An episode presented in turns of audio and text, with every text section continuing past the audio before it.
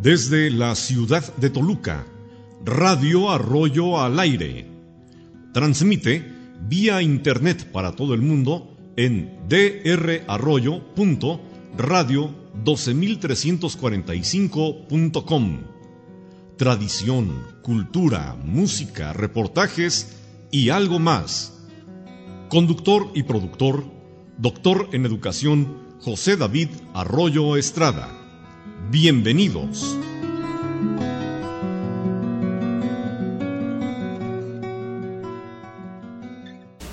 Muy buenos días. El día de hoy, Radio Arroyo se encuentra en las instalaciones de la Universidad de Islahuaca, CEUI Campus Toluca, y agradecemos la presencia de la doctora Águeda Díaz Reyes, directora de esta institución tan prestigiada en el Estado de México.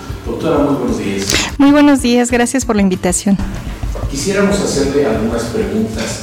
El día de hoy, los alumnos del doctorado de la segunda generación terminan precisamente esta etapa profesional.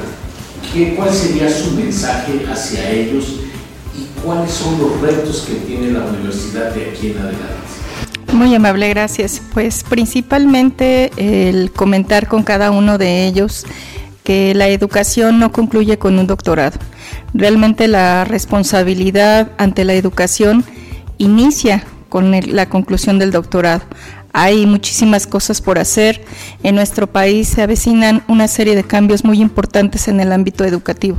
No olvidemos que la nueva escuela mexicana está a punto de entrar y que no solamente va a perjudicar a los niveles medios, perdón, básicos, sino también ya a partir del nivel medio superior y obviamente va a tener sus repercusiones en, nivel licenciatura y en nivel posgrado. Esto implica para un egresado de un doctorado el seguirse preparando, el seguir investigando y sobre todo aportar. Una de las cualidades que debemos de recordar quienes estudiamos un posgrado es que el doctorado no es que nos haga más especialistas, sino más bien nos tiene que dar el constructo para ser investigadores y aportar a nuestra sociedad. ¿Cuáles serían los retos que tiene la Universidad de Iztahuaca, Campus Toluca? Sabemos que viene a lo mejor el doctorado en educación, pero en línea. Es correcto. Dos son los retos principales. Eh, justo el día de ayer recibí de manos de la doctora Verónica el documento que vamos a ingresar para el cambio de plan de estudios. Esto implica que la nueva generación iniciará eh, su, doctorado ya con un nuevo plan de estudios que tiene obviamente elementos importantes con respecto a los cambios que, mencionaba que se dan en el país. Y principalmente la pandemia nos vino a cambiar a todos. Vino a cambiar la forma en que cada uno de nosotros nos preparamos y esto implica también para la Universidad de Esclahuaca el poder trasladar sus doctorados ya a un sistema en línea, pero no es tanto el traslado, sino adecuación al programa para que sirva para un, un, posgrado en línea. Porque obviamente la forma en que se imparte, en que se aprende es diferente. La, el reto principal de la universidad, me, me, platicaba la doctora Vero, que es quien está encargada de estos proyectos, es principalmente que quienes estudian con nosotros puedan tener un sistema eh, eh, semipresencial prácticamente, pero no con el hecho de que acudan a la universidad, sino que no se les deje solamente en la... Eh, él está revisando materiales en una plataforma, sino que también tiene que tener sesiones abiertas eh, de manera virtual con los profesores. Definitivamente es un cambio radical en la forma de aprender pero también es una ventaja que yo creo que muchos de los que están aquí presentes en este doctorado agradecerían que hubiese sucedido en su tiempo, pues porque los traslados a veces son difíciles. Recuerdo cómo precisamente eh, la doctora Julia tenía que trasladarse para acá y a veces le era complicado, o compañeros que están prestando sus servicios y que de pronto no puedes olvidar eh, tu responsabilidad como profesionista sino que además pues tienes que cumplir por una parte en lo profesional, pero por otra no puedes olvidarte de, ese reto que tú mismo te, te estableciste. Porque creo definitivamente que cuando entramos a la preparatoria o a la licenciatura, a lo mejor nuestros papás nos llevan de la mano, pero cuando estudiamos un posgrado ya es porque es una convicción de seguirnos preparando para dar lo mejor de nosotros a nuestra sociedad. Bueno, pues también tenemos aquí la participación de una de las alumnas y vamos a ceder eh, el uso de la palabra precisamente de esta segunda generación del doctorado. Adelante, Ah, hola maestra, buenos días. Este, mi pregunta va en, bueno, escuchando todos sus comentarios, ¿cuál sería entonces el reto de esta reestructuración del doctorado? Pero no hablando desde Ixtlahuaca, sino desde el campus Toluca. ¿Cuál sería la oferta que estaría dando esta nueva reestructuración del doctorado para la comunidad que es totalmente diferente de Toluca Ixtlahuaca, aunque relativamente estamos cerca? ¿Cuál sería como ese matiz particular que estaría ofreciendo con esta reestructuración? Bien, una de las ventajas de este nuevo plan de estudios es que em, tiene la oportunidad de que quienes quieren iniciar un posgrado de manera presencial lo hacen y si en algún momento dado de su de su estudio de posgrado requieren cambiarse al sistema, puedan hacerlo de una manera más práctica. Es decir, que no tengamos que pasar por la revalidación o viceversa si eh, alguien se inscribió en un sistema en línea y ya no es de su agrado, pueda cambiarse al presencial, por una parte. Por otra, una de las ventajas que siempre han tenido nuestros posgrados es que el plan de estudios de los dos doctorados, el que está en Isclahuaca como el que está aquí, sí llevan el mismo plan de estudios.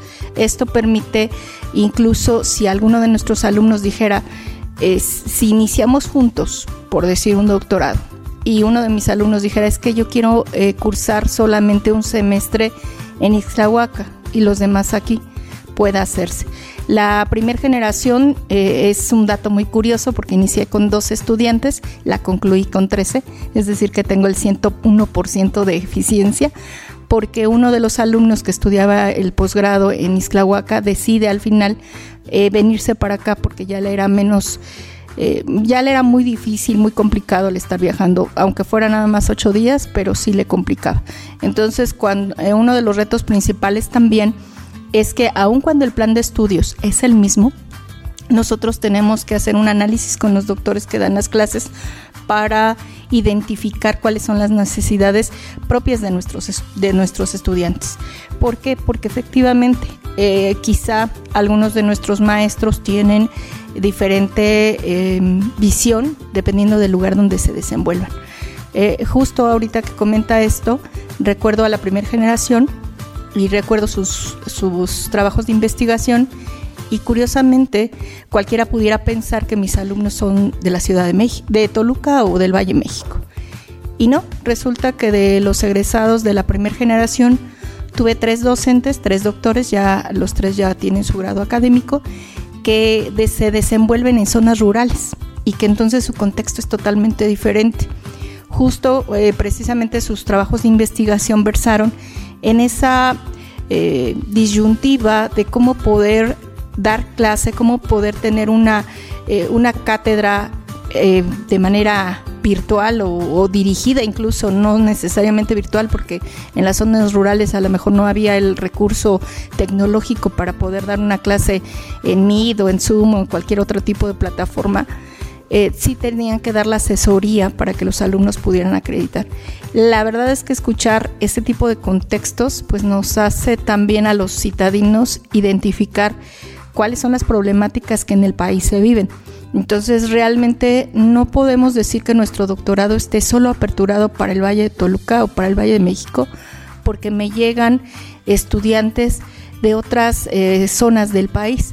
De, en la primera generación por lo menos tuve cuatro de la zona norte que no, que no venían del Valle de Toluca, que les fue difícil y a pesar de eso no se cambiaron. Eso fue algo que, que consolidó mucho al grupo porque eh, pues sí era un grupo no tan numeroso, pero sí eran 12, 12 estudiantes y esos 12 estudiantes pues tenían un contexto totalmente diferente unos de otros. Mientras unos trabajaban en instituciones públicas, otros trabajaban en privadas.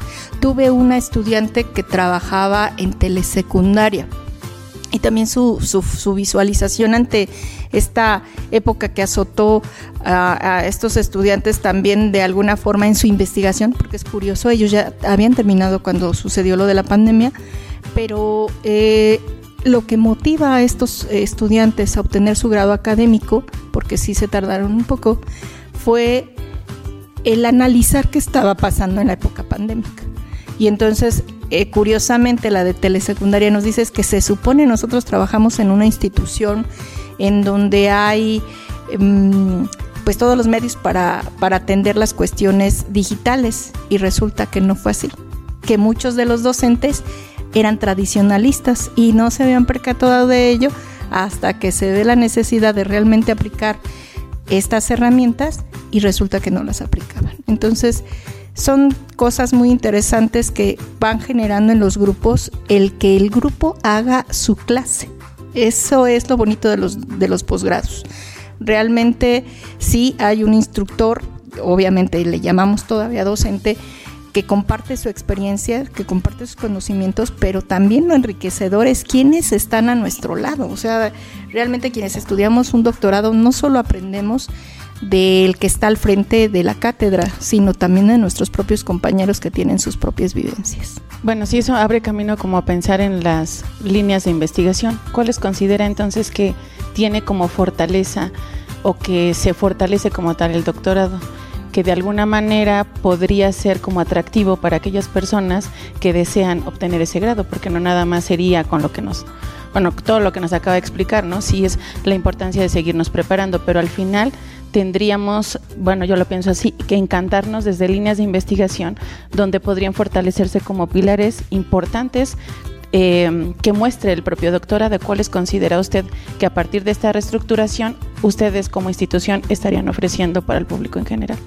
Yo pienso que una primera línea de investigación eh, con el nuevo reto es el análisis de los nuevos modelos educativos en post-COVID, eh, posterior a una pandemia.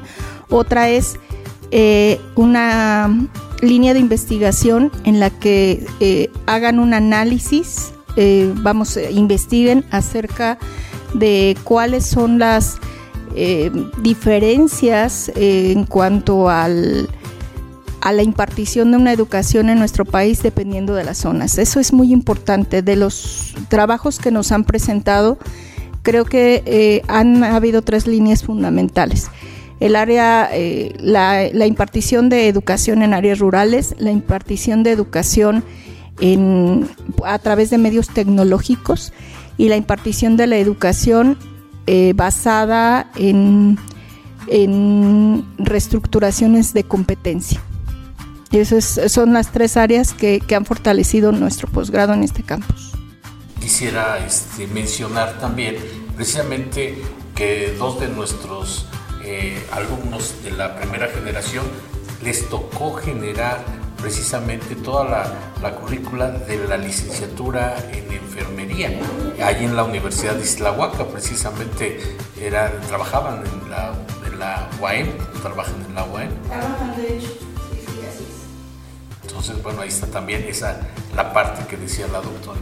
Sí, como parte es importante saber cuáles serían entonces en esas visiones de o que ya termine el doctorado, cuáles son las posibilidades de intervención que sean reales a partir que ofrece hasta cierto punto que posibilita la institución. Es decir, yo como egresada del doctorado del, del CUI, ¿no? Campus Toluca, hacia dónde, si ustedes, como siempre se habla, ¿no? De una bolsa de trabajo o algunas sugerencias para seguir con ese proceso, ¿cuáles serían las oportunidades que entonces Una de las ventajas que tiene nuestra universidad es que está la educación continua. Entonces nuestros estudiantes egresados de posgrados definitivamente son un semillero para poder brindar educación continua. Pero ¿a qué me refiero con la educación continua? No solamente a los posgrados. Ahorita otro de los retos fundamentales de la educación es que tenemos que certificarnos en muchas cosas. O sea, ahorita el profesional no puede eh, quedarse con un título profesional de licenciatura o con un grado académico de maestría o de doctorado, sino que tiene que buscar certificaciones. Y qué bueno que toca el punto, se me estaba olvidando, que uno de los retos que está planteado para el nuevo plan de estudios es que salgan con tres certificaciones o dos en, en un determinado sector específico de la educación. Eh, ahorita no tengo ciertos los títulos, pero son tres certificaciones. Algo que sí yo considero que sigue siendo un reto, no está todavía plasmado en el, en el, plan de estudios, pero no me dejarán mentir ustedes, eh, es un reto para muchos profesionistas el idioma. Y definitivamente es un reto hasta para nosotros como, como docentes de la Universidad de Isclahuaca que busquemos podernos certificar en idiomas y continuar nuestros estudios en un idioma. Porque hace unos eh, días escuchaba o leía, no creo que fue en una plática, la verdad, que los retos principales de un profesionista hoy en día es en cuanto a, a cuestiones de comunicación, saber tu lengua materna, el inglés, que es la de las lenguas pues, más habladas en el país, perdón, en el mundo, y una lengua que está teniendo una influencia muy fuerte en el país, en el mundo, otra vez el país, en el mundo, en este caso, por ejemplo, chino mandarín. Y definitivamente un profesionista que se jacte de tener responsabilidad tiene que saber una lengua originaria. Entonces imagínense el reto tan grande. Muchos, aun cuando trabajen incluso en lengua indígena, no saben otra lengua originaria, más bien no saben una lengua originaria. Son de los retos que sería interesante, a lo mejor no este mismo plan de estudios, sino la construcción del nuevo plan de estudios que viera esas necesidades para ir perfeccionando o bien buscar la posibilidad de certificar a nuestros egresados para que tengan esas competencias. Tenemos dado que serían eh, nosotros. Una, insertarse para construcción de planes de estudio en cualquier universidad, en cualquier. Tengo egresados que han trabajado con nosotros, eh, incluso la verdad, tengo que decirlo, lo hacen a veces ni siquiera por un salario, sino por una expectativa de, estar participando en retos de esa manera. Otro de los retos que, a los cuales pueden eh, incursionar es ser investigadores ya eh, escritores, definitivamente. Ya tienen las bases para poder no solamente tener un artículo de libro, sino seguir escribiendo, seguir investigando. Una de las ventajas que tiene la universidad es que a través de lo que son las, eh, los libros electrónicos, pues da esa cabida a quienes son los egresados y que se acercan un trabajo de investigación que cumpla con los requisitos de la editorial, no tiene costo para los escritores, ¿no? En otras instituciones, pues sí tienes que, pagar obviamente la, emisión de la, obra y hasta ahorita ese, ese es un punto importante que ha dado la universidad. Eh, ella solventa el gasto de lo que es el pago del, del ISBN ante derechos de autor. Esa sería otra posibilidad que tiene. Y por supuesto que cuando tienes un posgrado, pues tienes la posibilidad de abrir tu campo de trabajo, porque no solamente vas a dar en el nivel en el que estás dando, sino puedes tener esa oportunidad de impartir clases en otras áreas.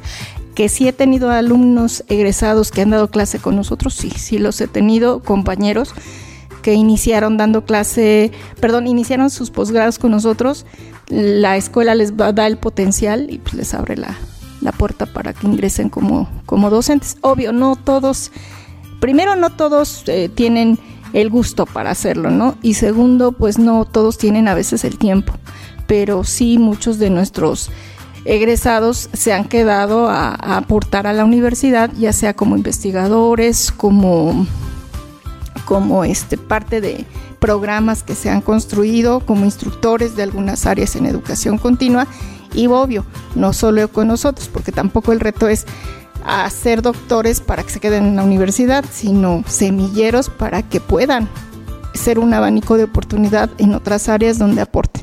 Ok, bueno, gracias, gracias a Pere, gracias este, doctora Águeda Díaz Reyes por esta entrevista que salió en vivo Radio Arroyo y que obviamente la retransmitiremos en los siguientes espacios.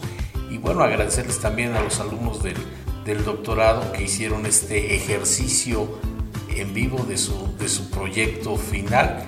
Y doctora, pues muchas gracias por recibirnos aquí en, en Campus Toluca del CUI. Al contrario, muchas gracias por estar esta mañana. Radio Arroyo Síguenos por esta frecuencia vía internet y a través de Facebook en drarroyo.radio12345.com. No olvides recomendarnos. Hacemos radio y nos divertimos. Hasta la próxima.